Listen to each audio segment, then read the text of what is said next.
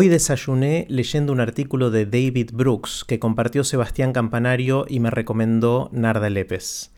Es parte de una iniciativa genial de The Atlantic en la que encargan discursos de graduación para que los que se gradúan de la universidad puedan leerlos desde sus casas. Me encantó leerlo porque dice exactamente lo que estamos intentando hacer en Vivan las Ideas en el Instituto Baikal, pero lo dice con una claridad y elegancia que yo jamás hubiese podido escribir. Si tienen 15 minutos y leen inglés, mejor vayan a leerlo ahora y no sigan escuchándome. Si prefieren dedicarle menos tiempo y escuchar en nuestro idioma, acá les comparto mi traducción libre y mis comentarios de algunas de las frases que más me impactaron. Dice algo así. Resulta que te graduaste en una emergencia global que interrumpió todo.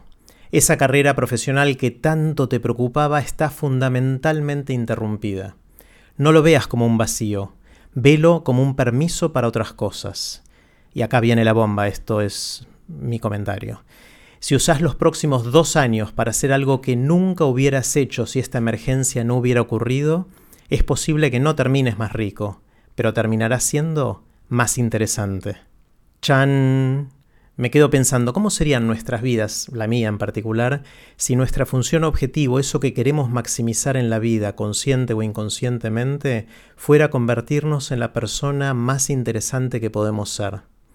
Eso es lo que quiero hacer en Viva en las Ideas y hasta podría promocionarlo así, pero sonaría arrogante y pretencioso decir, participa en Viva en las Ideas para transformarte en la persona más interesante que podés ser, así que mejor no lo digo.